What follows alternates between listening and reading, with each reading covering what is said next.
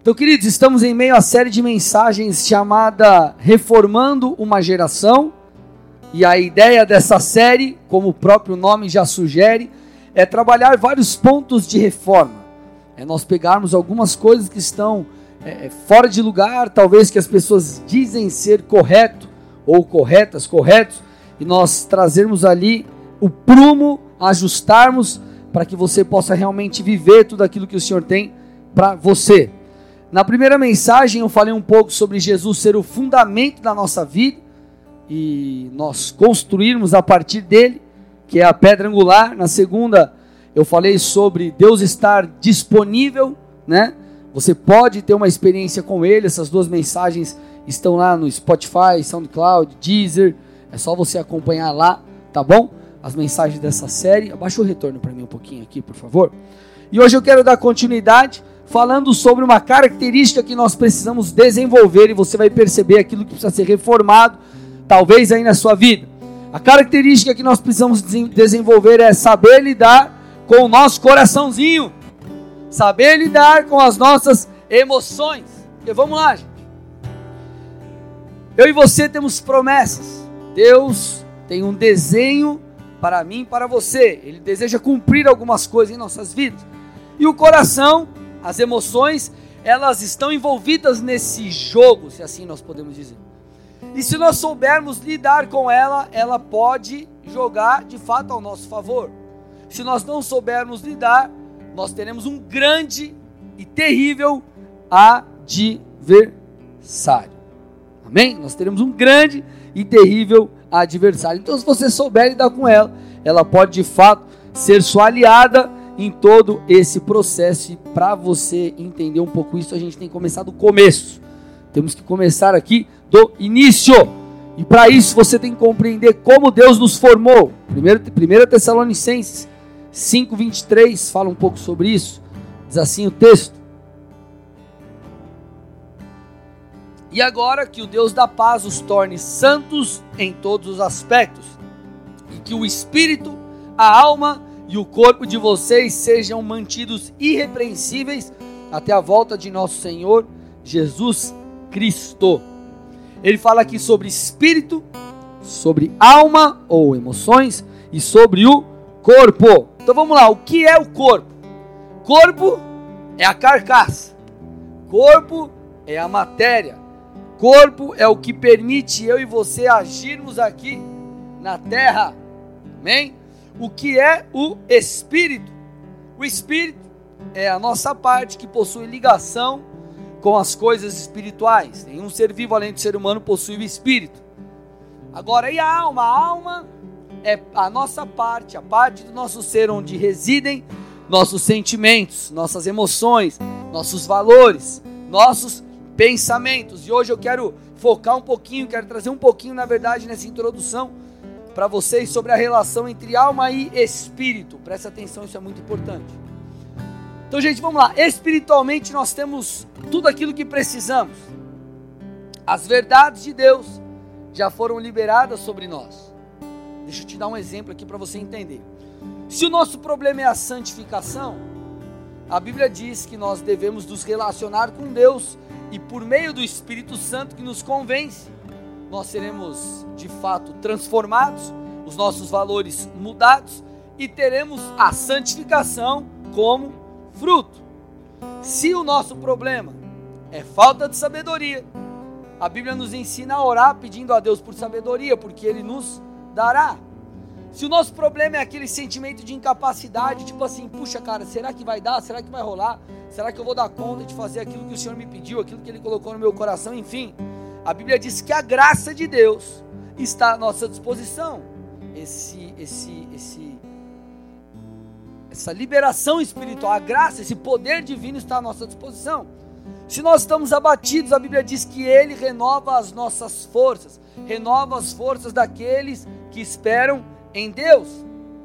A Bíblia também diz que espiritualmente nós estamos assentados nas regiões celestiais em Cristo Jesus ou seja, espiritualmente, nós estamos assentados com Cristo e por causa disso, nós temos acesso a tudo aquilo que ele prometeu. Claro, tudo se cumprirá no devido tempo. Mas espiritualmente nós temos acesso a tudo aquilo que nós precisamos. Agora, se essa é uma verdade, ou se essas são verdades, por que muitas vezes nós não chegamos lá? Várias coisas, né? É, poderíamos citar aqui, e durante a mensagem você vai identificar alguma de, algumas delas aí, mas eu acredito que uma, uma, uma, uma questão que nos impede de, de chegar lá é a nossa alma, é por causa da nossa alma. O problema de muitos está na alma. Muitos não vivem a totalidade da vontade de Deus pela ausência de promessas, mas porque não sabem lidar com as questões da alma, não sabem lidar com o coração, não sabem lidar com, com o dia mal, não sabem lidar com, a, com as aflições, não sabem lidar, não sabem lidar com as questões da alma. E isso que impede, porque já tem um liberar de Deus, já existe uma promessa, já existe algo estabelecido pelo Senhor. Por que então não vivemos? Porque muitas vezes somos paralisados pelo nosso coração que nos engana. E nós vamos caminhar hoje nisso. Quer ver como, como que eu estou dizendo é uma verdade? Quantas pessoas aí, talvez que você conhece, ou quem sabe até você já fez isso, largaram o emprego, chutaram o pau da barraca, e na verdade tinham capacidade é, é, e oportunidade para crescer naquela empresa. Mas o camarada chutou o pau da barraca e abriu mão de tudo, simplesmente porque ele levou uma bronca, levou uma dura, ele não gostou, ele achou que ele foi injustiçado. Você conhece alguém que já fez isso? Deixa eu ver, levanta a mão, vamos lá, gente. Olha aí, ó. Quantos não deixam de congregar porque se desentendeu com alguém? Porque não gostou de algo que o pastor falou, não gostou de algo que, que o líder falou. Agora deixa eu abrir um parênteses aqui. Se o teu líder ou o teu pastor, enfim, uma autoridade espiritual sobre a tua vida não se importasse com você, ele não falaria nada. Agora, porque ele se importa, ele fala. Vocês estão aqui ou não? Quantos já não abandonaram algum projeto da sua vida? Familiar, pessoal, uma empresa, enfim, alguma coisa. Porque ouviu algum tipo de não em algum momento. Ou porque a coisa simplesmente não caminhou como ele esperava. E às vezes você olha e você fala assim, cara, Deus falou, é pro cara aí, é o momento, vai e faz. Só que o cara, por não saber lidar com as emoções, por ele não saber lidar com a alma, ele recua quando não é para recuar. Então você percebe que há uma luta entre a alma e o espírito. Eu digo não só no que diz respeito a pecado, mas no que diz respeito a propósito. Vocês estão aqui ou não? Amém? Por isso nós não podemos ser pessoas melindrosas. Eu acho que o melindre vitimismo, o, é, a autocomiseração são grandes inimigos nossos. É um grande inimigo daquele que quer romper. Porque o que é o, quem é o melindroso? O melindroso é aquele camarada que se ofende facilmente. É aquele que se ofende com tudo, tudo é uma ofensa. O melindroso é aquele que leva tudo para o lado pessoal. Só que é, isso é um grande perigo, sabe por quê? Porque às vezes a correção que você está recebendo, o não que você está recebendo, é justamente o que vai te preparar para o sim de Deus. É justamente o que vai te preparar para o sim. Os nãos, como tem, existe um próprio livro do meu pastor, os nãos podem ser uma bênção. O título do dele é Quando os não se tornam bênçãos. E os nãos podem ser bênçãos em nossas vidas muitas vezes. Porque o não pode te levar a refletir sobre algo que está errado. E então você poderá mudar, então você poderá ajustar. Eu vou, eu vou falar sobre isso na segunda parte da mensagem lá. Mas por que, que a gente está construindo isso aqui juntos? Porque se nós não soubermos lidar com as emoções, presta atenção aqui, nós seremos impedidos de alcançar lugares mais altos. Vou repetir isso para você entender. Se você não souber lidar com as suas emoções, você provavelmente será impedido de chegar em lugares mais altos. É, você aí que conhece a história de homens e mulheres de sucesso, e sucesso aqui entenda como uma palavra genérica. Sucesso pode ser não só na área profissional, mas sucesso pode se estender no ministério, pode se estender na família. Pessoas que você olhou e falou: puxa, cara, esse cara deu certo. Esse cara deu certo espiritualmente, deu certo no ministério, deu certo na igreja, deu certo na, na, nas finanças, deu certo no negócio, deu certo na sua profissão, ele deu certo. Você conhece alguém que chegou em lugares altos que nunca recebeu algum tipo de não? Você conhece alguém que o cara caminhou, foi só uma trajetória de medalhas e troféus e elogios e palmas e aplausos e enfim, louvores? Você conhece alguém? Se você conhece é porque ele foi um fenômeno e acabou de começar a sua trajetória. Porque, querido, todos que estão em algum lugar de destaque já receberam algum tipo de não. Todos que chegaram em algum lugar tiveram que passar por dias difíceis, por dias maus. Eles precisaram construir uma história. Eu vou te dar dois exemplos bíblicos muito conhecidos para você entender. Davi, por exemplo. Davi foi o último dos filhos de Jessé a ser apresentado ao profeta Samuel. E só foi apresentado porque Samuel ainda lembrou: ah, não está faltando um, não. Ele, ah, é, tem um mais novinho lá, está cuidando das ovelhas. E ele era o escolhido de Deus. O próprio Jesus, cara, Jesus. Jesus. Jesus era Jesus, cara. A Bíblia diz que os seus próprios irmãos não criam nele. Mas quem era Jesus? Quem foi Jesus? O Salvador do mundo. E se Davi tivesse é, desistido por causa do não, entre aspas, que ele recebeu do seu pai. E se Jesus tivesse falado, puxa, nem minha família acredita em mim, como que o mundo vai crer em mim? Sabe o que eu estou tentando te dizer? Que todos que desejam ocupar um lugar de destaque enfrentarão nãos, levarão pedradas, em algum momento terão que lidar com desafios, amados. Quando você é colocado no lugar de destaque, eu falei hoje pela manhã, você é colocado como que diante de uma vitrine. Você está passando numa loja e você vê uma vitrine. Tem gente que olha e fala: Nossa, cara, que roupa top nessa vitrine, que vitrine top. Tem gente que olha e fala: Credo, cara, que negócio zoado.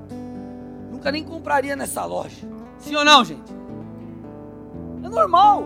Por quê? Porque você está exposto. E se você está exposto, você está sujeito à opinião dos outros.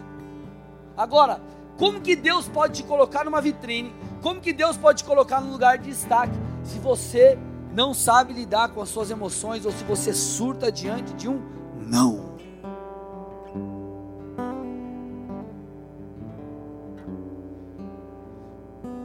Você precisa saber lidar com os nãos, você precisa saber lidar com as rejeições que você enfrenta, você precisa lidar, saber lidar com as frustrações que te alcançam, porque meu irmão, vai te alcançar. O mundo é, fantástico mundo de Bob é um mundo que não tem problema. É o um mundo que fica tá tudo certo, é um mundo que não há injustiças. É um mundo que tá tudo bem, você fez o certo, você plantou correto e vai ficar tudo bem, no final você vai colher e vai estar tá tudo certo. No mundo real, muitas vezes você faz o bem para alguém e você dá com a cara na parede. No mundo real, muitas vezes você trabalha, se lasca, se esforça e você não vende nada. No mundo real, você vai lá e você ama pessoas, você aconselha, você ajuda, você paga o preço, você vai de madrugada na casa do irmão conversar com ele, você dá atenção e ele sai cuspindo no prato que comeu. Esse é o mundo real. Olha para alguém perto de você e fala: Seja bem-vindo.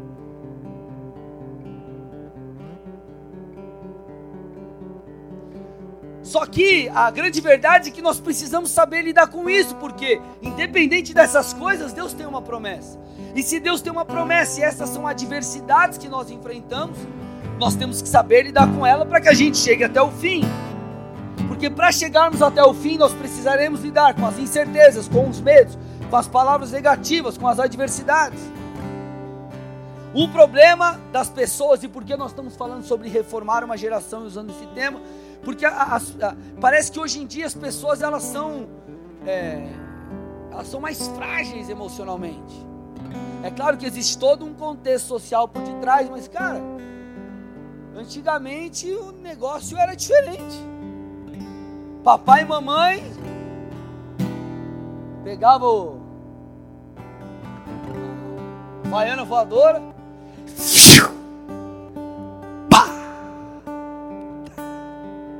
tá, tava ah, aquele aquele barbante, barbante, barbante que tirava da cinta. Aí tinha um negocinho assim na ponta de, de papel. e tá! Quem levou uns couro quando era pequeno? Você morreu? Você está vivo? Te fez bem? Gente, eu não estou falando, é sério.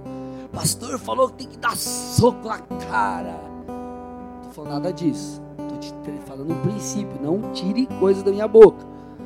O que eu estou tentando te dizer é: hoje em dia, você não pode falar nada. Você, você deu um feedback para a pessoa no trabalho. Você não está falando da pessoa. Você está falando, vamos supor, louvor pegou errou uma música. Aí você vai dar um feedback que errou, que perdeu o time, que não foi legal. Eu não estou falando, por exemplo, do Juninho. Eu estou falando do Grilo. Eu estou falando do erro, da situação que aconteceu. Aí que o cara faz. o pastor não gosta de mim. Eu vou sair da igreja. Sim ou não, gente? É assim. Agora, isso vai te impedir de chegar lá, porque você, quando colocado na vitrine, querido, você vai levar pedrada, cara. Nem todo mundo vai gostar de você. Tem gente que entra aqui e talvez fala: Meu Deus, essa é a igreja que eu sempre procurei. Tem gente que entra aqui e fala: Credo, igreja teto preto. Acho que é do Satanás. Nossa, esse louvor, que música alta. Esse grave aí que fica tum tum tum na minha cabeça. Quanto mais grave para mim, melhor. Nossa, solta uma fumaça. É mesmo, a bola de neve, os caras fumam maconha mesmo. Vocês estão aqui ou não? Você vai levar pedrada, cara. Vão falar mal de você, vão te criticar. Seja bem-vindo ao mundo real. Ah, pastor, mas é, é injusto. E eu vou explicar depois isso. Justo ou injusto, não importa. Você só tem que fazer o que tem que ser feito. Ponto. Olha o que o apóstolo Paulo diz a, a Timóteo, 2 Timóteo 3,12. Olha lá. Na verdade, todos os que vivem, ou os que querem viver piedosamente em Cristo Jesus, serão perseguidos. Ele está falando assim, ó. Todos que quiserem viver piedosamente em Cristo Jesus, quiserem seguir a Cristo Jesus, viver o evangelho de verdade, o cara está fazendo, o cara que a Bíblia está falando, esses vão ser perseguidos e você não quer ser. Jesus falou: Eu fui perseguido. Se eu fui perseguido, vocês também serão. Vocês estão aqui ou não, gente? Em algum momento da sua vida você vai ter que enfrentar algum tipo, algum nível de rejeição, de não, de frustração, em algum momento, ou talvez em vários momentos. E ele está falando aqui, inclusive por questões espirituais. Você seguir a Jesus, hoje é motivo de zombaria. Você ser casado com a sua mulher e ser fiel, isso é motivo de zombaria. Nossa, você é casado, cara, você só, só tem a mulher. Cara, você seguir a Jesus, os caras vão te zoar.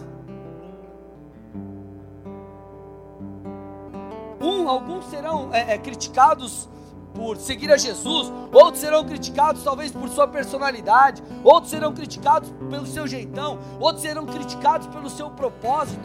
Ei, irmão, entenda uma coisa. Você tem que melhorar no que diz respeito ao seu caráter, no que diz respeito ao desenvolvimento da sua liderança, essas questões. Você tem que melhorar o seu ministério, você tem que melhorar. Mas você você, cara, você tem seu jeito, você tem uma personalidade. E você tem que viver dessa maneira, dessa forma que Deus vai te usar. Deus te chamou desse jeito, com o seu jeitão. Eu não estou falando de você ser grosso, xingar os outros e ser estúpido. Não é isso.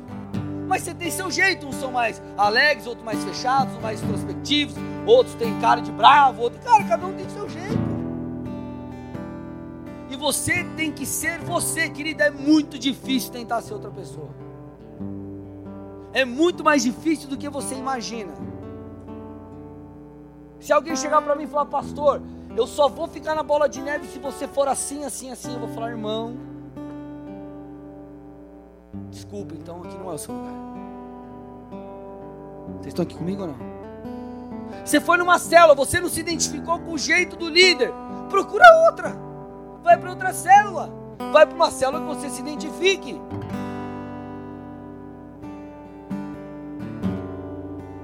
Amados, nós precisamos ser fiéis ao nosso propósito.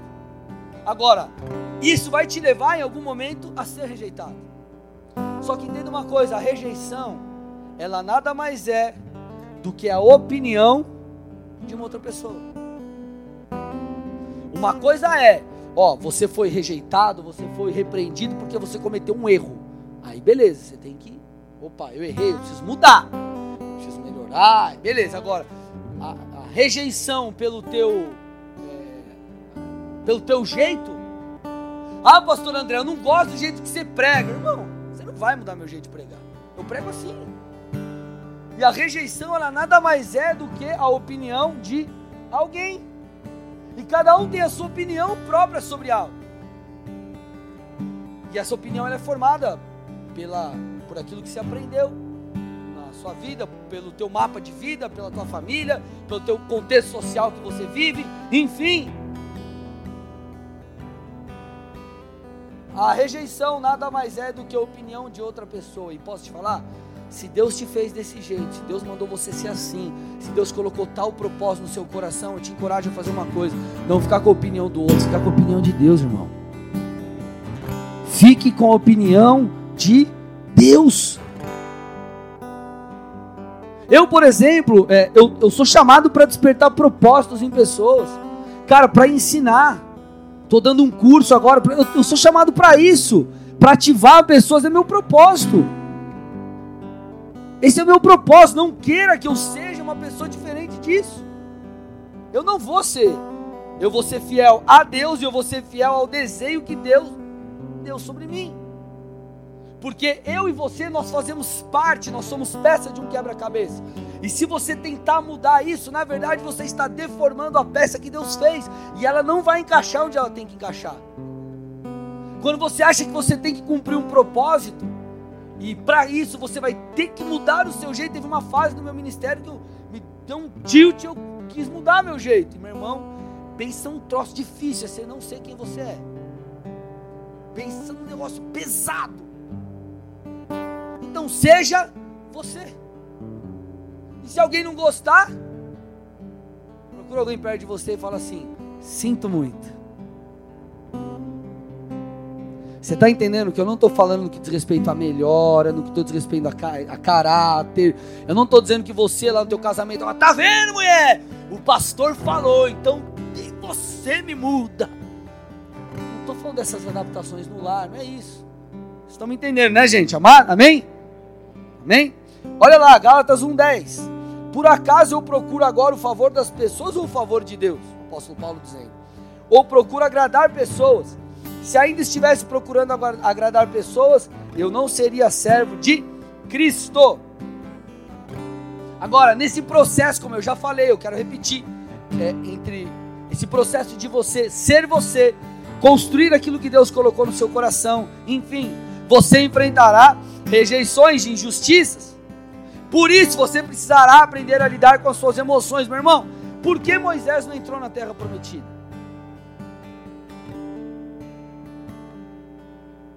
Por não saber lidar com as suas emoções.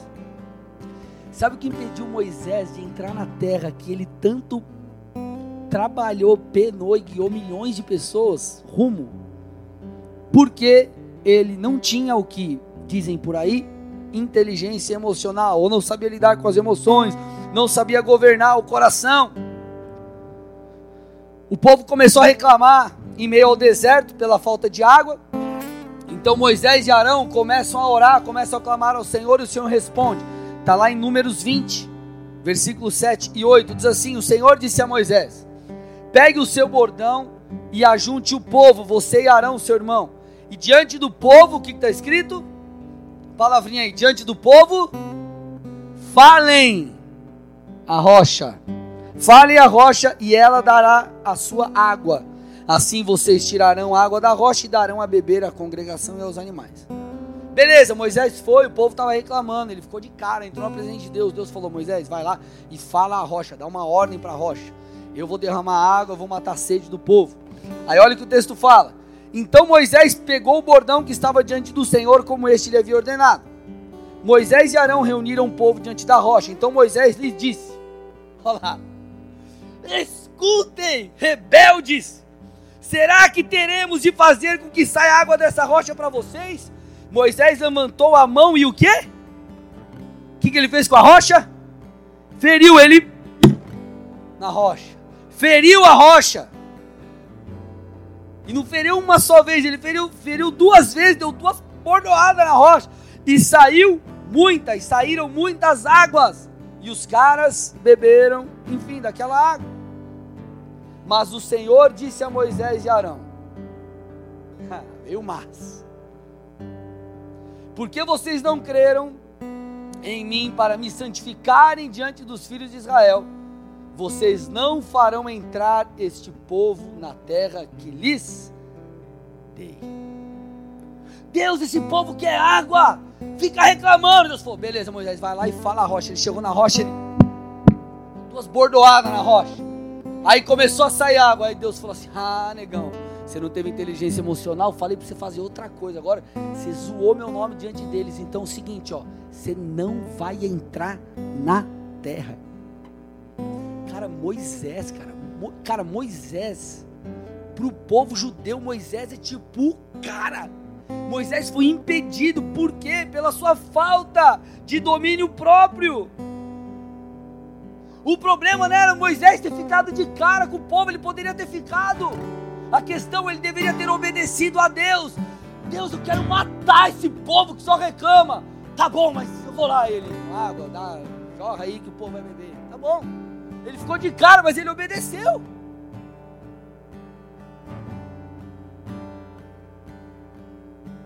Moisés quebrou um princípio. Moisés desobedeceu ao Senhor por uma questão emocional.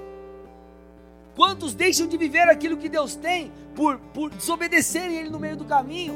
Quantos que por questões é, é, é, do coração param no meio do caminho? Querido, quantos pastores ou líderes abrem mão do ministério porque um dia viu ingratidão, por exemplo, no povo, como Moisés viu, ou por talvez terem sido traídos por alguém? Quantos que deixam talvez de empreender porque roubam, é, porque, porque receberam um não? porque de alguma forma a coisa não aconteceu como eles esperavam. Quantos não deixam de acreditar em pessoas porque às vezes um amigo pisou na bola? Meu irmão, posso te falar algumas verdades aqui, sim ou não? Guarda isso, são regras chaves de ouro para você, tá? Primeira, nem todos terminarão a corrida com você. Primeira chave de ouro nem todos terminarão a corrida com você. É ilusão você acreditar nisso.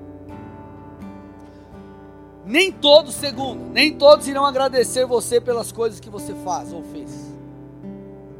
Nem todos.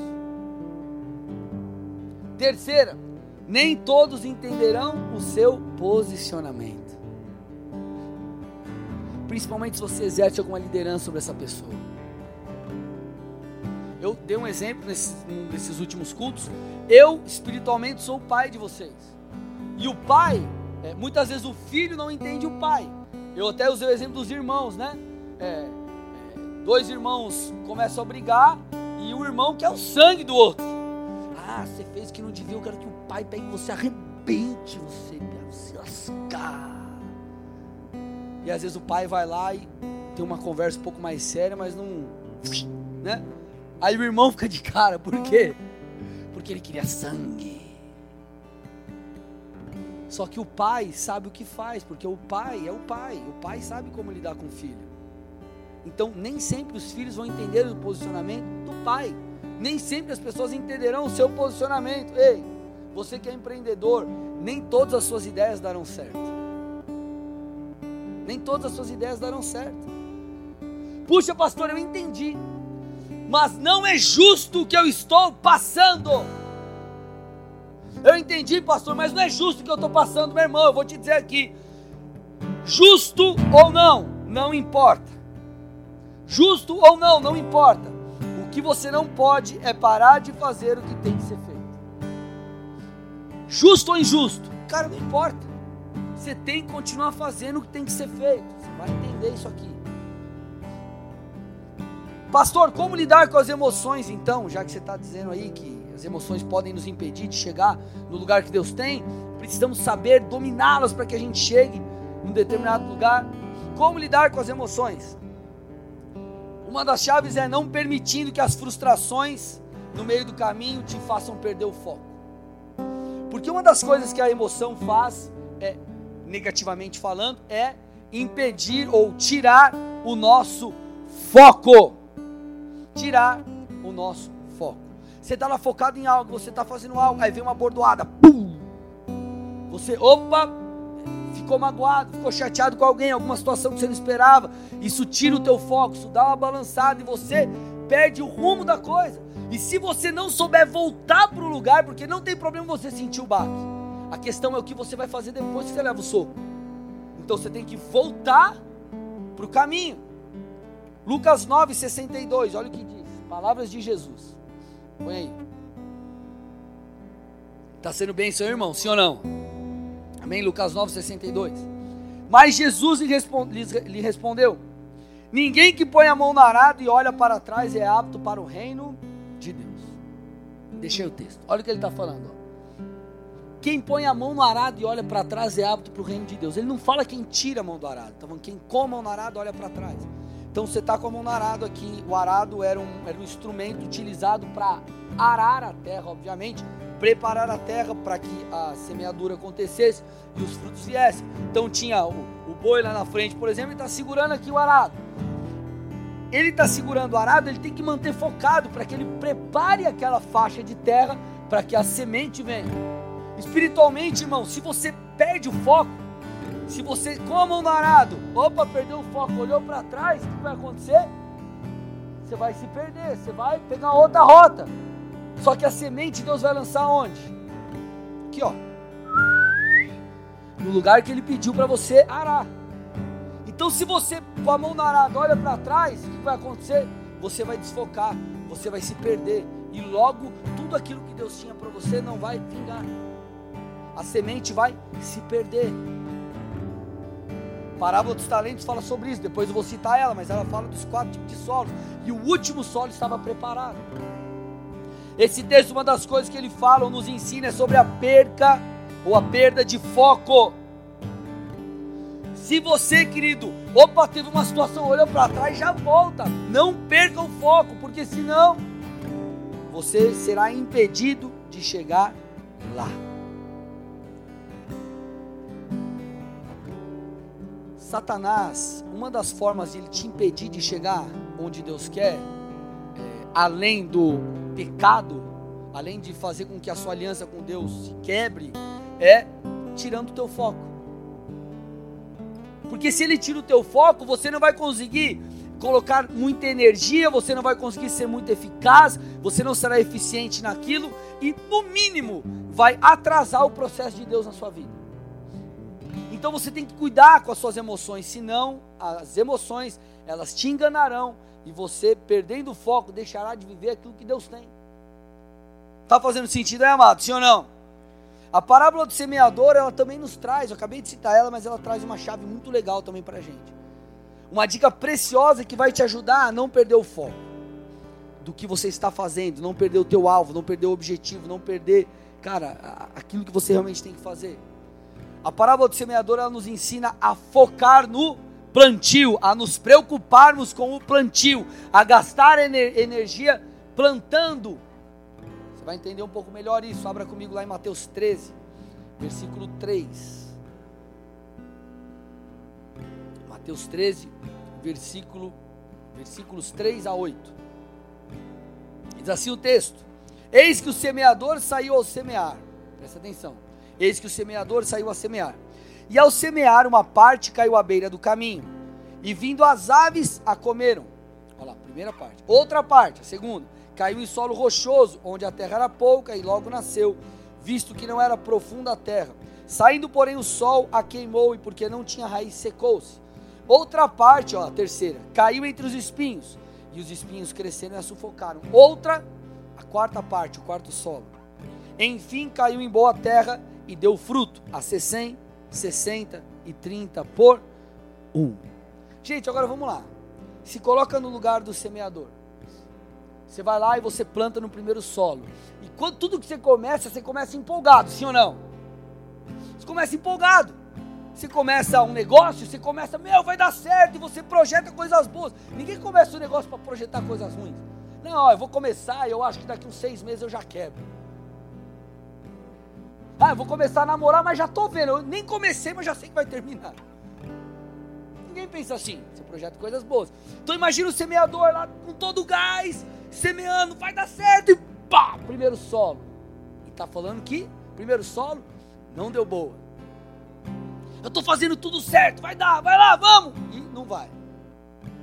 Aí vem o segundo solo, ele vai lá, não, beleza, foi o primeiro, testei, eu vou ajustar aqui e tal. Ele vai, pum, segundo solo e negativo, bate na trave. Aí ele fala, não, beleza, já foi duas, agora a terceira vai. Ele chega na terceira e ai, semeia. Aí ele vê que também não dá certo. E talvez seja como você, já tentei três vezes e nada. Eu acho que semear não é para mim, meu irmão. Se Deus te mandou semear, continue semeando, porque uma hora ou outra o quarto solo vai chegar. Em algum momento a semente vai dar fruto, por quê? Porque você está dentro do desenho de Deus. Você está dentro do desenho de Deus. Se você está dentro do desenho de Deus, continue semeando. Qual foi o mérito do semeador? Preocupar-se com o plantio. É claro, gente, que nós queremos ver a colheita na nossa vida. Só que o êxito do semeador foi se preocupar com o plantio. Ele falou, cara, vou me preocupar com o plantio, eu vou plantar, eu vou plantar, eu vou plantar, eu vou plantar. E talvez você está aí no seu negócio, cara, e Deus está falando, cara, continua, então foca no plantio, no plantio, no plantio, no plantio, no plantio. Espiritualmente, cara, mas eu não, eu não fui levantado por Deus, parece que minha hora não chega, cara, se prepara, se prepara, se prepara, se prepara, se prepara. Foca no plantio, porque, meu irmão, não tem como não dar certo. Se Deus falou, vai acontecer. Então você não pode parar de semear. Agora, você precisa fazer sempre uma autoanálise, porque os nãos, ele nos ensinam. Lembra que eu falei que os nãos podem ser uma benção? Que, que você percebe aqui? Que o semeador, ele não continuou semeando no mesmo solo. Ele foi num solo. Opa! Vi que esse solo não é bom. Mudou e semeou esse solo também não é bom. Esse não deu certo até que ele achou. Talvez são ajustes que você vai ter que fazer na sua vida. Hum, isso aqui não deu certo. No teu negócio você tem todo um jeito, não deu boa. Deixa eu mudar no ministério. Ó, eu fiz desse jeito. Hum, não deu certo. Vamos voltar. Como que a gente vai fazer? E você vai testando, vai ajustando, vai mexendo, mas você não para. Você não desiste. Então você encontra ali o solo adequado. Só qual que é o problema da geração, dessa geração aí? Os caras querem colher sem plantar. Eles não querem pagar o preço, eles não querem fazer o que tem que ser feito. Eles vivem falando, não, mas não é justo, ou, ou é injusto.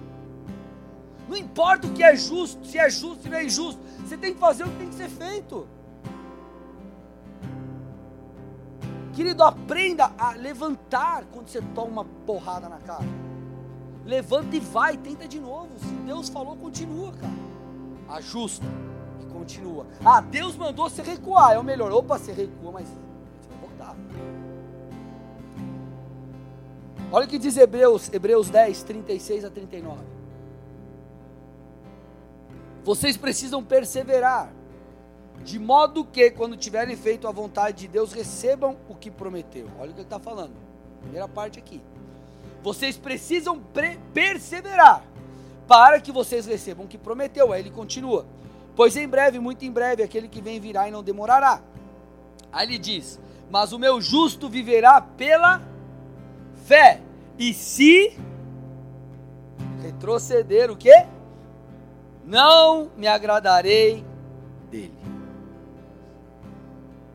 E aí ele continua fazendo uma declaração. O escritor de Hebreus diz assim: E nós somos, porém nós somos daqueles que não retrocedem. Nós não somos dos que retrocedem. Entenda uma coisa, irmão: insistir em algo que não é para você insistir, que Deus falou que não é, isso é tolice. Agora, insistir naquilo que Deus falou que é, isso é sabedoria. Isso é perseverança. Talvez você não vai fazer. Ah, meu negócio está meio tá complicado agora esse negócio de pandemia. Cara, muda o solo, se reinventa, tenta fazer de um outro jeito, tenta se ajustar, vai testando. Puxa, pastor, mas é difícil. É difícil, irmão. Existe alguém aqui que é especialista em negócios na pandemia? Eu fiz uma pós, negócios na pandemia. Não, todo mundo está testando, cara. Todo mundo está tentando dar um jeito. Agora, isso aqui vai gato a cabeça agora, cara, do lado positivo. Se Deus falou, você pode crer que Ele vai te dar a alternativa, Ele vai te dar a opção, vai te dar a, a chave, Ele vai trazer a mudança, Ele vai operar um milagre. Quando você vai lá para para multiplicação de pães e peixes, é muito interessante porque os, os discípulos, como bons auxiliares ali de Jesus, chegou e falou: Jesus, o negócio é o seguinte, está ficando tarde de noite aí, a galera tá ficando com fome, pai e tal. Vamos liberar a galera para que a galera, né, enfim, volte e tudo mais.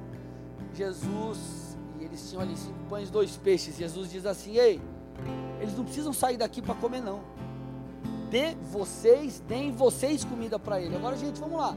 Você acha que Jesus não sabia fazer conta? Você acha que Jesus não sabia que aquele tantinho de comida não alimentaria milhares de pessoas? Porque ali existiam 5 mil homens, fora mulheres e crianças. E sem falar que as mulheres comem mais que os homens. Fala Deus, olha lá. Não, não é bem uma verdade, mas tem umas irmãs que, Senhor Jesus. Que é um marido que tem coragem de falar com sua mulher. Come bastante.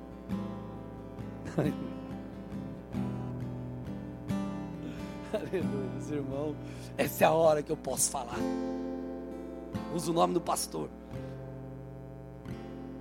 Mas é interessante que Jesus fala assim: deem vocês de comer a eles. Cara, como assim, cara? Como que você vai pegar um tantinho de pão, um tantinho de peixe vai alimentar todo mundo? Você vai arrancar um, um fio da pele do peixe e vai dar para o cara comer? Aí eles falaram: não, dá. Aí Jesus falou: deixa eu ensinar vocês pega, agradece, abençoa aí, distribua, pum, começa a multiplicação. Sabe o que Jesus estava falando para eles?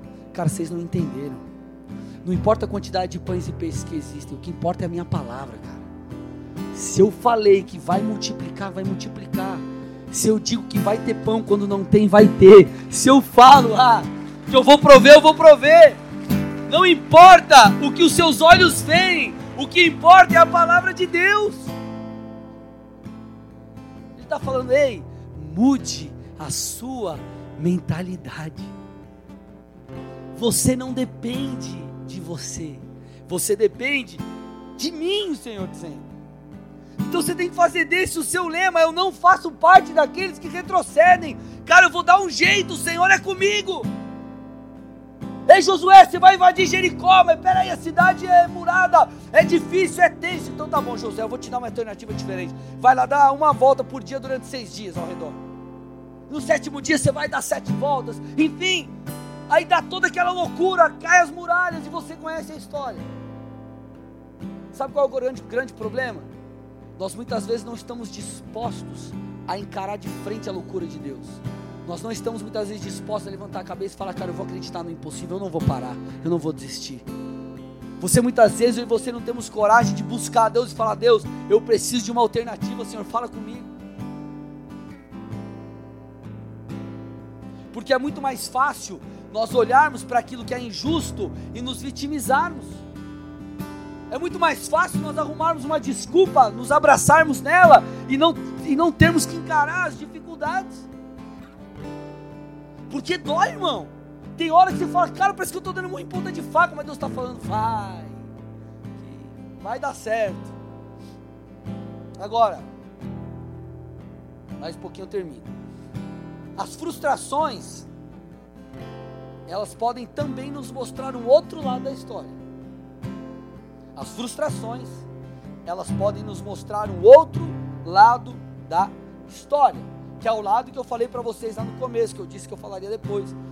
Os nãos podem nos levar a aprender, os nãos podem nos mostrar eventuais pontos cegos, os nãos podem nos levar a entender o que nós temos feito de errado. Então, diante de uma frustração, o que você precisa fazer? Uma autoanálise. Autoanálise. O que, que o semeador fez? Ah, cara, eu semei nesse solo aqui. Eu não vou gastar toda minha semente nesse solo. Esse solo não deu certo, eu vou mudar. Eu vou continuar semeando, mas eu vou mudar de solo. Então você tem que perguntar, cara, é, eu tenho razão de estar realmente frustrado com os outros? Você tem que fazer uma autoanálise. Será que eu realmente estou fazendo as coisas? Será que as coisas ainda não romperam no, no sei lá, na minha vida profissional, na minha vida financeira? por uma falha minha, porque, é, cara, eu não estou enxergando algo, porque talvez eu preciso buscar ajuda, talvez eu preciso me capacitar um pouco melhor. Será que não é responsabilidade minha? Puxa, será que é, as pessoas aqui que eu lidero, todo mundo sai do, do, da empresa aqui e eu vivo falando que a culpa é dos caras, mas será que eu não estou sendo um, um bom gestor? Será que realmente eu tenho razão de colocar, apontar o culpado sem a outra pessoa, sendo que eu, de repente, que sou o errado? Alguns que se vitimizam não deveriam se vitimizar, eles deveriam se arrepender. Alguns que se vitimizam não deveriam se vitimizar, eles deveriam mudar. Alguns que põem a culpa nos outros deveriam olhar para si e falar: cara, o culpado sou eu, o errado sou eu. Muitos vivem uma falsa frustração. E por que uma, uma falsa frustração? Porque na verdade o erro é dele mesmo. Então, se você se. Você pode até se frustrar com você, mas a melhor postura, a melhor atitude, o melhor comportamento é se arrepender, porque é uma falha. Olha o que diz Provérbios 24, 12. Não se desculpe dizendo, não sabia o que estava acontecendo. Olha lá. Não se desculpe dizendo, eu não sabia o que estava acontecendo. Lembre-se de que Deus conhece cada coração. Aquele que zela por sua vida sabe que você estava ciente. E aí ele diz assim: Olha lá, ele retribuirá a cada um conforme suas ações. Deus vai retribuir conforme as suas ações. Quer ver? Vamos lá, você vai entender, vai ficar fácil para você. É injusto um funcionário que vive faltando, faz corpo mole, não se esforça para bater as metas, tá nem aí com a empresa, tá nem aí com o negócio, ser mandado embora, é injusto? Não. Não é injusto. É justo. A não ser que você tenha uma, cara, uma mentalidade totalmente achando que todo mundo tem que te ajudar, que o governo tem que te sustentar. Aí, aí tem que fazer. Mas é injusto. Pô, o cara não faz corpo mole. Você fala, mano, vamos lá. E o cara, ah, não quero saber. Chega atrasado, não dá satisfação. Tá nem aí, faz o que quer. Acha que é. Nem o dono faz isso. Ele acha que ele pode fazer. É injusto? Não, é justo. Tem que ser mandado embora mesmo. E se não mudar, vai ser mandado embora do outro trabalho de novo. Vai viver pulando de galho em galho. Até aprender. É injusto um casal que se trata super mal ter um casamento suado? Não é justo. Porque ele não planta. Os dois se tratam igual gato e rato dentro de casa. Não dá certo. É injusto um cara que não se esforça para crescer profissionalmente, para se desenvolver, para empreender, ou para, sei lá, de alguma forma é, melhorar talvez o seu negócio, não prosperar. É duro ouvir isso, mas é justo. Porque ele não está fazendo por onde a gente tem que tirar, talvez o não, talvez a frustração, talvez o bater na trave, talvez a falta de resultados.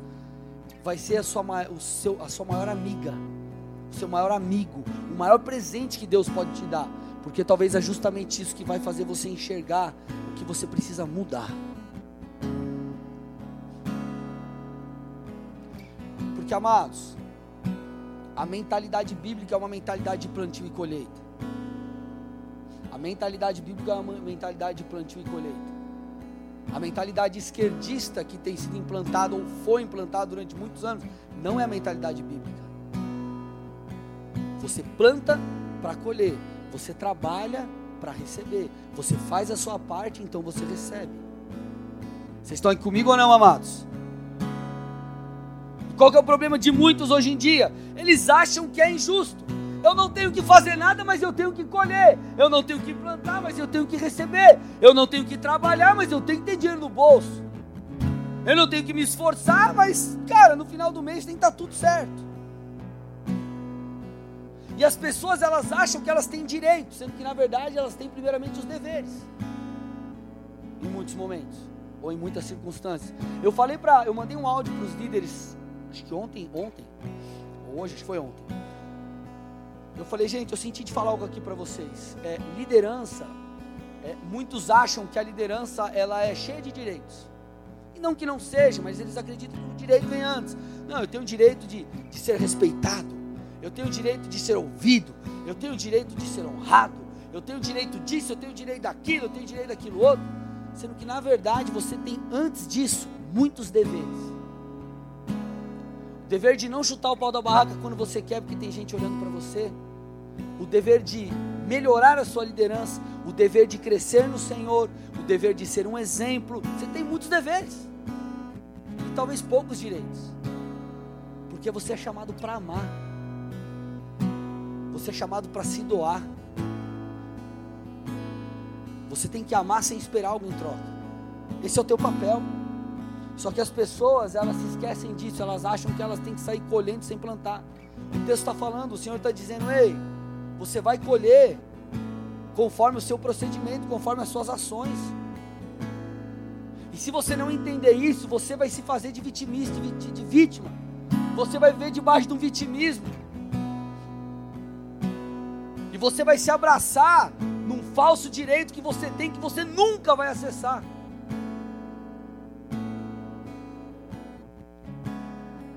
Se o procedimento não é o procedimento correto, não queira colher os frutos de quem está agindo conforme aquele procedimento. Eu sei que ficou difícil de entender, mas você entendeu. Mas pastor, peraí. A Bíblia não fala da graça.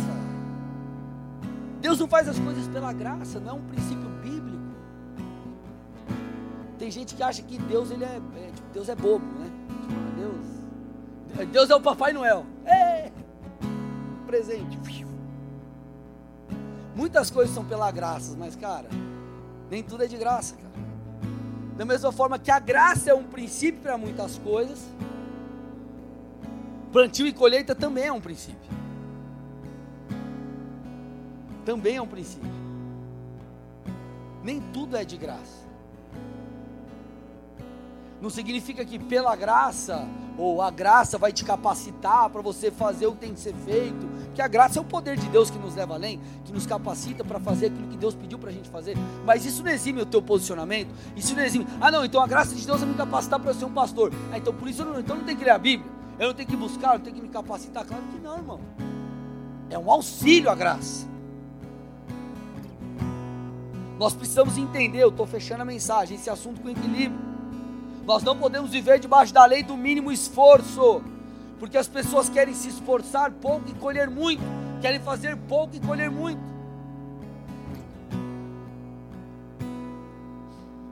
Muitos vivem debaixo daquela, daquele evangelho do me dá, me dá. Me dá, me dá, me dá, me dá, me dá, me dá. Tudo é de graça, tudo é pela graça, tudo eu não preciso me esforçar. E tá tudo certo. Vem aqui, ó. Eu vou ficar aqui, ó, com a boquinha aberta e você vem, ó. Põe a comidinha aqui para eu comer. Se você tiver essa postura, sabe o que você vai sempre comer? Papinha. Você nunca vai comer um alimento sólido. Porque olha, aquele alimento top, você que vai ter que cozinhar, meu irmão. Você que vai ter que buscar, você vai ter que fazer. Muitos querem é, conhecer Deus intimamente, mas o cara não quer ler a Bíblia. O cara não quer orar. O cara não quer vir para o culto. O cara não quer se esforçar. Ele não quer abrir mão do seu tempo de sono, ele não quer acordar mais cedo, ele não quer abrir mão, enfim, ele quer quer algo, mas não quer pagar o preço para aquilo, irmão. Para você ter acesso a uma coisa, você vai ter que abrir mão de outra. Quer ver como isso é básico? Você ganhou o teu salário, X por mês. Você quer comprar um tênis. Você abre mão do seu dinheiro para ter o tênis. Sim ou não? Você quer emagrecer. Você abre mão de, de uma Coca-Cola com uma pizza de sete queijos, com a borda de cheddar. Para quê? Você emagrecer, sim ou não? Você abre mão do seu tempo que você poderia estar em casa, por exemplo, para você trabalhar. E por isso o patrão, por exemplo, te paga. Você abre mão de algo para receber outra coisa. E por que que no que diz respeito às coisas de Deus ou às promessas de Deus nós não fazemos da mesma forma? Que as pessoas vêm é, muitas vezes vêm com aquela mentalidade assim: Jesus foi para a cruz por minha causa, para me salvar. O seu amor me alcançou quando eu nem pedi, ou mesmo sem eu pedir. O meu próprio Jesus falou: Venham a mim, todos que estão cansados e sobrecarregados, que eu vos aliviarei, eu vos darei descanso. E eles usam talvez esses argumentos, mas eles se esquecem do vinde após mim. Venha, venham a mim. Ele, ele, ele, ele sabe do vinde a mim. Ele sabe de todos os direitos, mas ele se, esquece, ele se esquece do dever. Ele se esquece, por exemplo, esses se esquecem aí, de Mateus 16, 24. Então disse Jesus aos seus discípulos: Se alguém quer vir após mim, negue-se a si mesmo, tome a sua cruz e siga-me. Meu irmão, para você viver as promessas de Deus, você vai ter que pagar o preço. Você vai ter que fazer a sua parte. Isso não só para as questões espirituais, mas para todas as outras áreas da sua vida. Quer talvez fazer o seu negócio romper, sua vida profissional romper, eu te pergunto, qual o preço você está disposto a pagar? Eu comentei esses dias, comentei até com a galera, com os homens ontem, né? Eu falei, cara, já, eu, eu e ela nós já fizemos cursos que nós gastamos, nós tínhamos um dinheiro guardado, eu gastei 9 mil reais para fazer um curso. Nossa, gasto, gastei, gastaria de novo se eu tivesse como pagar. Outro curso gastei mil e não sei quanto. Aí é, o curso foi lá em Brasília, sem contar que tem passagem, tem hotel, tem um monte de coisa. Aí às vezes o cara não quer pagar o preço para investir na sua própria vida, fazer uma faculdade. Ou talvez você não quer fazer uma faculdade, mas sei lá, é, se capacitar para você poder empreender ou fazer qualquer outra coisa parecida. Ah, mas é caro. Irmão, se você tivesse que usar os mesmos mil reais que você usaria para fazer, sei lá, um, um curso, alguma coisa lá, investir no teu negócio, é, se você tivesse que gastar esses mil para comprar um celular, você comprava. Para trocar, né, para arrumar teu carro, você dava um jeito, cara. Você vendia as calças, o tênis, você ficava com a calça rasgada, apesar que as calças rasgadas hoje em dia, não, Juninho também, é style, né? Eu não uso, mas tudo bem, mas é estilo. É, você, cara, você ficava com a calça, com a camiseta, com, com o tênis, uma meia, uma zorba, toda torta, com a marca daqui boa, mas tá bom. O resto você vendia. Tudo. Para você comprar o que você queria. Vou pegar os músicos aqui da igreja. Cara, uma guitarra, um... cara, não é barato. Você acha que é tipo trezentão que o cara vai lá e paga? Mas nunca. Meu, a galera se esforça bem na rala para comprar, sim ou não, os músicos aí? Os caras investem, cara, mas por quê? Porque é importante. Você precisa investir em você, você tem que pagar o preço, você tem que se dedicar, meu irmão. A vida não é feita só de flores. A vida não é feita só de flores. Deixa eu abrir um texto aqui para vocês. Vou dar um Ontem no culto dos homens, eu pregando aqui, os caras da internet, os, os, irmãos da filmagem, falaram, tem um monte de irmã aqui, as irmãs, tipo, fala mesmo, pastor. Manda fogo aí. Não, fogo não, manda raio. Né? Na cabeça. Mas olha que interessante. Cadê os solteiros? Você não quer casar, não, cara? Agora que hora que você tem que se manifestar? Eu! Para a irmã ver você aí. Dá uma glória, dá uma, vou fazer de novo, tá? Te dá a oportunidade de se manifestar como um solteiro ungido, cheio do fogo. Vamos lá, vamos voltar. Cadê os solteiros? Aí, irmão, eu! Aí você chega para a irmã do lado, eu tô solteiro. Que foi? Não, desculpa, me empolguei. Dá para pôr aí, Miriam? Provérbios 24, 27, na NVI. Assim, o um texto suave, assim, tipo, de boa. Os irmãos já estão rindo. Lê aí, lê aí, lê aí. Vou viver só de amor. Vou me alimentar do sol. Vou, igual a louca, a louca, a louca apareceu na televisão. Ah, eu vivo do sol, vitamina, sei lá. Olha lá. Termine primeiro o seu trabalho a céu aberto. Deixe pronta a sua lavoura. Depois, constitua família.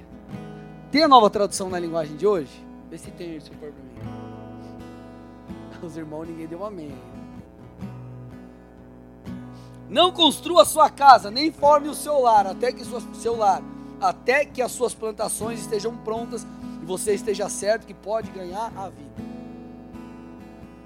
Irmã, o cara que você que quer namorar com você, quer casar com você, ele pode ser lindo, cheiroso, ungido, mas se for vagal, pula fora. Nem ora. Nem ora, irmã. Olha o que a Bíblia está tá dando a letra já. Se o irmão vier falar com você e for meio tipo, vou na tua bota aí. Você manda assim um só tipo printa a tela, eu mando o link do versículo assim, ó, tá. Olha lá. Termine primeiro seu trabalho aí, ó. Depois você me fala comigo. O que eu estou tentando te dizer? Cara, você tem que se esforçar, cara. Você acha que as coisas vão cair do céu? Ah, não, Deus prometeu. Beleza, Deus prometeu, mas, cara, tem que fazer sua parte.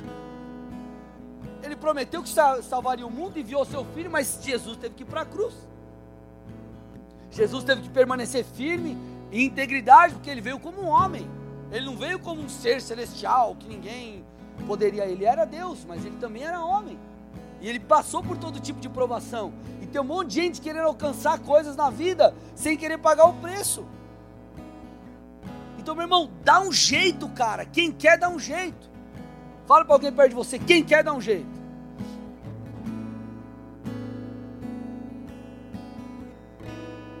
Grava essa frase aqui, ó. Essa frase aqui ela é top, hein? Isso aqui tá lá no Foi de Propósito, no meu livro Foi de Propósito. Alimente aquilo que você quer que cresça e mate de fome aquilo que você quer que morra. vou repetir: alimente, dê comida, alimente aquilo que você quer que cresça e mate de fome aquilo que você quer que morra. O que você quer que cresça? Quer que cresça a santidade? Se alimente da palavra. Invista tempo com o Senhor cultue a Deus, se esforce, paga o preço. Quer que morra o pecado? Foge da aparência do mal, não dá comida para ele, não alimenta o pecado. Você quer que cresça o que? Você profissionalmente? Dá comida para você mesmo. Cara, vai estudar, faz curso, não tenho dinheiro, faz curso no YouTube. Ah, não, eu preciso fazer um curso. Vende bombom, vende torta, vende pudim, vende brigadeiro, dá, vende teu tênis, mas faz, dá um jeito, cara. Ah, o que você tem que investir? É, sei lá, no seu casamento, alguma coisa. Cara, dá um jeito, cara. Você não conta com o sobrenatural de Deus? Você não conta com a ação do Senhor? A gente não falou aqui da, da, da, da multiplicação dos pães e peixes? O Senhor mandou multiplicar. Se Ele mandou multiplicar, cara, só faz o que Ele mandou. Faz o que Ele mandou. O que, que Ele mandou? Você vai pegar. Eu não te perguntei, discípulos, Jesus, mas mano, eu não te perguntei se tem quantos pães tem. Só vai, criatura pão. Faz um negócio com pão aí. E é isso que às vezes Deus fala, cara, vai faz, cara.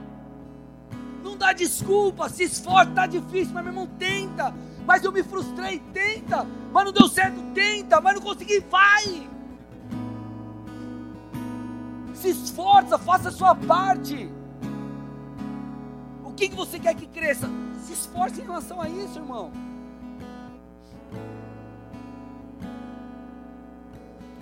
Se você não fizer isso, você viverá em omissão, e a omissão, estou indo no final da palavra, a omissão vai te impedir de viver aquilo que Deus tem. A omissão vai te impedir de viver aquilo que o Senhor tem. Você não pode ser omisso, cara. Quer um exemplo? Vamos para vamos, vamos, vamos, vamos a parábola dos talentos. Eu sempre cito ela aqui. Aquele senhor da parábola, ele distribui para três servos alguns talentos. Ele olha para a capacidade de cada um e fala: ah, esse aqui tem capacidade, pra tal, tal, tal, e distribui os talentos. Distribui os talentos para cada um deles. Dos três, dois multiplicam. Dois, opa, multiplicam aquele talento. Um, o que, que ele faz? Se omite. Ele não perde o talento.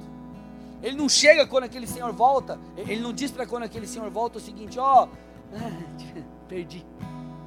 Já era. Ele falou: não, não, não, ó, eu fiquei com medo de perder, então tá aqui, ó. Tô devolvendo o que você me entregou. Tá aqui, tá na tua mão. Ele foi o que? Repreendido. Por que, que ele foi repreendido? Porque ele foi omisso em relação àquilo que ele tinha que fazer, irmão. Presta atenção. Você vai ser cobrado não de acordo com o outro, mas de acordo com aquilo que Deus falou para você fazer. Se Deus falou para você, pega cinco talentos e transforma em dez, você não pode olhar e falar, mas eu já multipliquei, estou com seis. Deus vai falar, cara, não te mandei fazer seis, te mandei fazer dez. A minha medida para você era essa, não era outra. Nós não podemos ser omissos. Eu poderia olhar e falar, ah, não, agora está no período de pandemia, mas ah, tá tudo bem, domingão, cara, 800, mil pessoas na igreja, tá bem, tá tudo certo. Beleza, tá bom. O Senhor, eu seria repreendido como esse servo chamado de mal e negligente foi. Por quê? Porque não era a medida que o Senhor separou para nós. Você será cobrado em relação à sua medida. Então você não pode ser omisso a, a omissão vai te custar caro. Então, meu irmão, não viva debaixo da lei do mínimo esforço. Não, não use como argumento para você parar a injustiça. Não, porque foi injusto o que fizeram comigo. Enfim, não importa, querido, se é justo, se é injusto. Não perca o seu foco. Põe a mão no arado e continua. Não seja como muitos que têm vivido, parece que o cara é de vidro aquele cristalzinho, você vai dar assim, ó. Quebra. Cara, você tem que ser faca na caveira, cara. Sangue nos olhos para cima. Vamos lá. Perdeu um braço, você pega o braço e cola de novo, sabe, cara? Sabe por que eu estou te falando isso? Porque é uma escolha. Não estou falando que você não pode chorar, que você não pode sofrer, que você tem que ser um robô, sem emoções. Não é isso. A questão é o que você faz depois da situação. Meu, levou o baque, opa! O choro dura uma noite. Chora, chora, chora, cara. Lamenta. Se é pra você lamentar, chora, lamenta. Fica triste, mas o que você vai fazer? Limpa o ranho. A alegria vem pela manhã. E vamos embora. Porque se você não vive dessa forma, se anula toda a Bíblia. Porque um dos papéis do Espírito é te consolar. O outro papel do Espírito é te ensinar.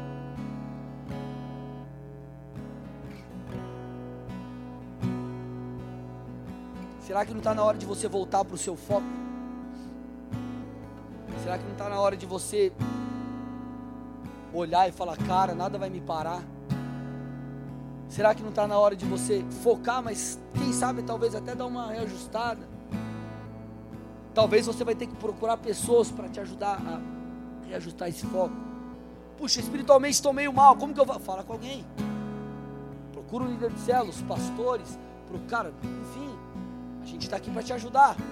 Talvez é algo no seu negócio, cara, não está dando certo, o que, que eu faço? Ah, nós, os pastores, a gente fica trocando figurinha. Ô oh, Diogo, aí em Londrina, como que tá? O que você está fazendo aí que está dando certo? Ô, fulano, o que, que você está fazendo aí? Que, pô, eu vi que você fez um negócio diferente. Ô, que legal, me conta aí um pouquinho. A gente vai adaptando as coisas. E a gente vai aprendendo uns com os outros. Talvez você precisa se aproximar de alguém para buscar ajuda. Alguém que vai conseguir te ajudar naquela área.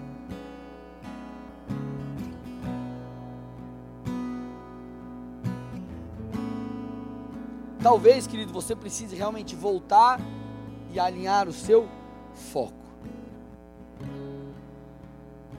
Justo ou injusto?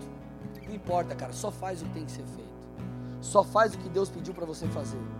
Não gasta a sua energia emocional com, como eu falo no, no, no livro Foi de Propósito, no, no, Geração No Me Toque, com mimizice. Gaste seu tempo e sua energia construindo o seu futuro, cara. Construa o seu futuro. Aprenda com seus erros. Aprenda com os desafios, cara. Pastor, mas é, é difícil emocionalmente. Eu sinto o baque, beleza, mas volta, cara. Se restabelece, entra na presença de Deus, busca ajuda de alguém, mas se levanta. Porque é justamente isso que vai te fazer alguém cascudo. Você não vai chegar, eu volto para o começo da palavra para a gente fechar. Você não será colocado em lugares altos se você não souber lidar com suas emoções. Porque sequer você vai chegar lá, cara. Não tem. Você vai levar pedrada. Aí, um exemplo bobo, mas a igreja no Rio Verde era toda preta. Nossa, mas por que, que a igreja é preta? Porque é do Satanás. Aí moldou pra cá antes de estar cinza, assim, era um, tipo um cinza mais claro, assim, um cimento queimado.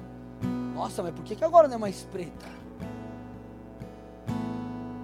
Ah, o pastor tinha um topete, agora ele é careca. Ah, o fulano, não sei o quê. Por que, que agora o cara? Vai todo, cara, vai ter jeito para falar de tudo. Então posso te falar? Seja você. Faça aquilo que Deus pediu para você fazer. Nossa, mas o pastor fala de emoções. Queria que o pastor falasse de fé. Aí você fala de fé, por que, que não fala de emoções? Aí o culto demora, porque demorou. Se é rápido, cadê o fogo dessa igreja?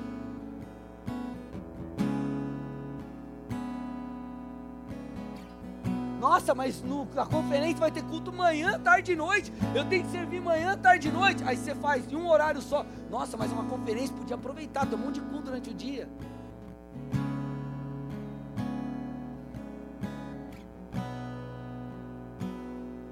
Nossa, mas por que, que a bola de neve toca reggae? Aí não toca reggae, nossa, mas tinha que tocar reggae, não é o bola. Você percebeu que é tudo, é tudo assim? Sim ou não? Nossa, mas lá no teu restaurante a comida é, é mais ou menos, né? Aí você faz um negócio mais chique. Nossa, mas é caro, né? Falou, criatura, você não queria um negócio diferente? Sempre vai ter alguém para falar. Você nunca conseguirá agradar a todos. Esse é o mundo real. Então, meu irmão, seja você, cara. Siga o teu desenho. Eu já passei por várias fases dentro da igreja. Fases que eu fui amado, fases que eu fui criticado. E, cara, eu, eu amo todo mundo, cara. Tá tudo certo, tá tudo bem. Pra mim isso daí já tá tudo certo. A gente sabe lidar com isso. Você que é empresário, aí você vai lá, você ajuda o cara. Aí o cara fala, ô patrão, tá difícil. Me arruma um dinheiro, você arruma um dinheiro, depois ele vai e fala mal de você para todo mundo. E, cara, vai acontecer. Você não quer que aconteça, sabe o que você faz? vira empregado. Você não quer que falem mal de você? Não seja líder. Não seja pastor, não seja líder na igreja. Não esteja numa vitrine.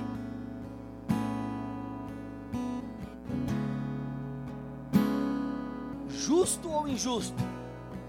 Não importa. A tua preocupação é com o plantio. Vou repetir: justo ou injusto? Não faz diferença nenhuma. Você tem que fazer o que tem que ser feito.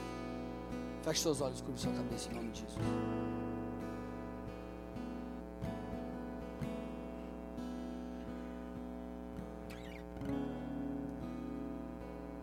Eu quero fazer aqui duas orações. A primeira é por você que está visitando essa igreja pela primeira vez, ou talvez você esteja distante